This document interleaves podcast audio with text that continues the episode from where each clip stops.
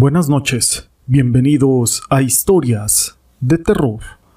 Para mí es un gusto poder saludarlos una vez más y llegar a todos ustedes como cada noche, con una historia.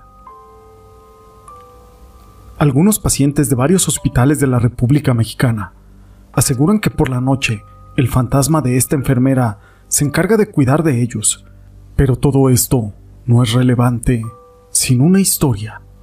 Mi nombre es José Llamas y te presento La planchada de Chihuahua.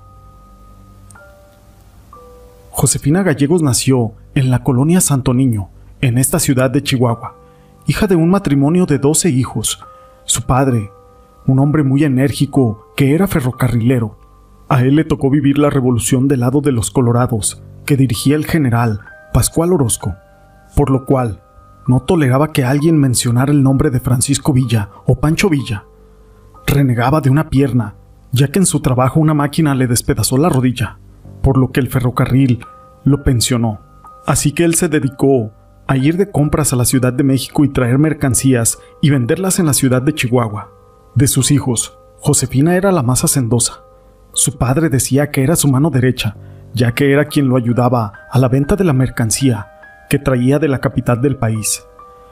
La joven Josefina era morenita y de baja estatura. A pesar de esto, le gustaban los deportes, ya que practicaba el básquetbol en un equipo llamado Las Adelitas. De ojos vivaces y desde temprana edad siempre mostró mucha disposición al trabajo y al servicio de los demás. Así que por eso entró a estudiar la profesión de enfermera en el Hospital Central, donde había obtenido su carácter amable de muchas amigas en todo momento su vestimenta era impecable. No había día que Josefina llegara con su uniforme de escuela sucio o arrugado, por lo que de manera cariñosa sus amigas le apodaban la planchada. Apenas tenía 17 años y precisamente ese año, en 1944, se graduaría como enfermera, justamente en el mes de junio. Pero por desgracia, la vida no le permitiría poder disfrutar de este logro tan anhelado, se enamoró de un joven de nombre Adán. Era unos años mayor que ella y estudiaba la carrera para ser doctor. Adán era sobrino del gobernador de Chihuahua, Fernando Miramontes, y a pesar de que la joven pareja tenía sus planes para el futuro, la moral de la época era cruel hacia las mujeres que quedaban encinta fuera del matrimonio. Y esa fue la suerte de la tal Josefina, muy temerosa de la reacción de su padre y de las miradas inquisitivas de la sociedad conservadora y prejuiciosa.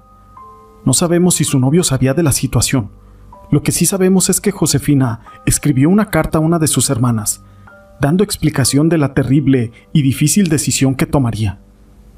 Esa noche fría del 28 de enero, su madre entró a su habitación, la cual compartía con una sobrina y otras de sus hermanas, a dejar el anafre con unas brasas que darían calor durante la noche, pero nadie imaginaba que sería la última.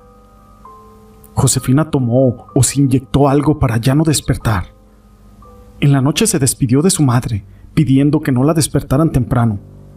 Aquella pequeña hermana de 10 años con la que compartía la cama con ella, se quejó de que Josefina estaba tan profundamente dormida que ya ni siquiera se movía y que era casi imposible moverla por la noche. Por la mañana, como todos los días, se levantaron para hacer el quehacer diario, menos Josefina. Su madre finalmente decidió ir a levantarla. Pasaba de las nueve de la mañana, pero no encontró respuesta de su hija. Al comprobar la falta de signos vitales, pidió la ayuda a gritos, y finalmente llegaron los bomberos, quienes serían los primeros en llegar a la casa. Pero ya nada pudieron hacer por aquella joven que había muerto. Su cuerpo fue trasladado al Hospital Central para la autopsia de ley, pero sus compañeras se encerraron en aquel anfiteatro del hospital, esto para evitar que se realizara. Mucho había sufrido ya la joven Josefina para que hasta en la muerte mutilaran su cuerpo, razón por la cual nunca se supo a ciencia cierta qué veneno ingirió. Su familia se encerró en la versión de que la muerte fue otra, solamente para evitar lo que diría la gente chismosa. Tenían mucho dolor y tristeza y se sintió en esa casa de la colonia Santo Niño por la pérdida de uno de sus integrantes. El padre, arrepentido, lloró amargamente la muerte de su hija, a quien le había tratado tan mal en vida. Desde entonces el Hospital Central tiene una nueva integrante en su equipo de atención, ya que sus compañeras de generación aseguran haberla visto en muchas ocasiones, recorriendo aquel nosocomio, atendiendo a pacientes por las noches. Hasta la fecha, son muchos los testigos que han sido objeto de sus servicios como enfermera en dicho lugar.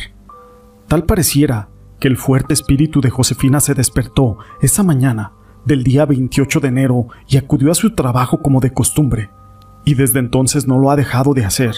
Y por su impecable vestimenta, la gente siempre la llama la planchada. Esta historia la quise compartir con ustedes, pero la historia de la planchada hace referencia a una de las leyendas más famosas de todo México y se trata del nombre con el que se conoce al fantasma de una enfermera, la cual supuestamente murió en este hospital Juárez, pero algunos pacientes de este hospital y de los más antiguos del país aseguran que por la noche el fantasma de esta enfermera se encarga de cuidar de ellos. Algunos dicen que su nombre era Eulalia y que era una chica guapa, rubia y de ojos color claro. Siempre demostró gran profesionalismo y diligencia. Profesaba una dedicación que a veces iba más allá del mero deber y ni hablar de su inigualable apariencia, siempre muy limpia y con el uniforme blanco perfectamente planchado. Amor a primera vista. Eulalia se enamoró de un doctor llamado Joaquín, un joven apuesto que comenzaba su carrera de medicina y quedó impactado cuando realizó un servicio médico con él.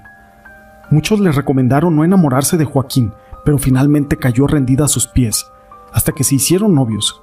Joaquín era conocido en aquel hospital por ser un poco presumido y coqueto con todas las mujeres.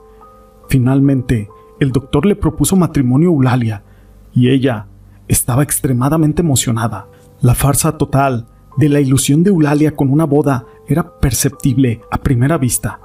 Sin embargo, un día el joven Joaquín le encargó a la enfermera un traje de gala, con el argumento de que era una recepción elegante. Eulalia lo guardó en su casa, y Joaquín al día siguiente fue a cambiarse, y al mismo tiempo platicó con ella, diciéndole que se iría 15 días a un congreso. A Eulalia le pareció algo extraño, porque nunca se imaginó el desenlace. Cierto día, un enfermero del hospital invitó a Eulalia a una fiesta, y no accedió porque ella dijo que estaba comprometida. El enfermero le contestó que eso era mentira, porque Joaquín se había casado y estaba en su luna de miel. Además, había renunciado al hospital y se había ido de la ciudad. A partir de esa decepción amorosa, Eulalia jamás volvió a ser la misma. Malhumorada y llena de amargura, comenzó a atender con desprecio e indiferencia a los enfermos, al grado de cometer algunas negligencias. Con el paso de los años, ella también cayó enferma, lo que le sirvió para arrepentirse del maltrato que por décadas dio a los pacientes en lo profundo de su soledad y en la reflexión, le ablandó el corazón y se arrepintió de haber sido tan mala enfermera y falleció con el profundo anhelo de enmendar de alguna manera sus errores. Algunos pacientes graves comenzaron a comentar a las enfermeras que había una enfermera que estaba siempre muy bien vestida y planchada y que los cuidaba y que les administraba los medicamentos y las enfermeras estaban sorprendidas argumentando que ellas no habían sido y que no la conocían. Así comenzaron a aparecer testimonios de pacientes que hasta la bautizaron con el nombre de la planchada. Testimonios que en la actualidad en la mayoría de los hospitales de México se escuchan y han sido historias similares. Dicen que la planchada no solamente es una leyenda del Hospital de Juárez, sino de miles, de toda la República. Esto como testimonio de un médico de la Clínica del Seguro Social, ubicada en Eje 10, en la Ciudad de México cuenta que un día realizó una cirugía a una viejita que se encontraba muy grave. Tenía aproximadamente 80 años.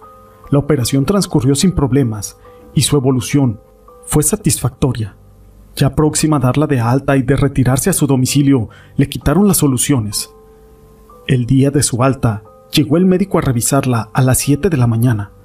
Al entrar a su habitación, lo primero que vio fue el suero, e inmediatamente pensó que se había puesto mal. Al acercarse a su cama la viejita estaba completamente cubierta con una sábana y temblando. La saludó y le preguntó el porqué de su miedo.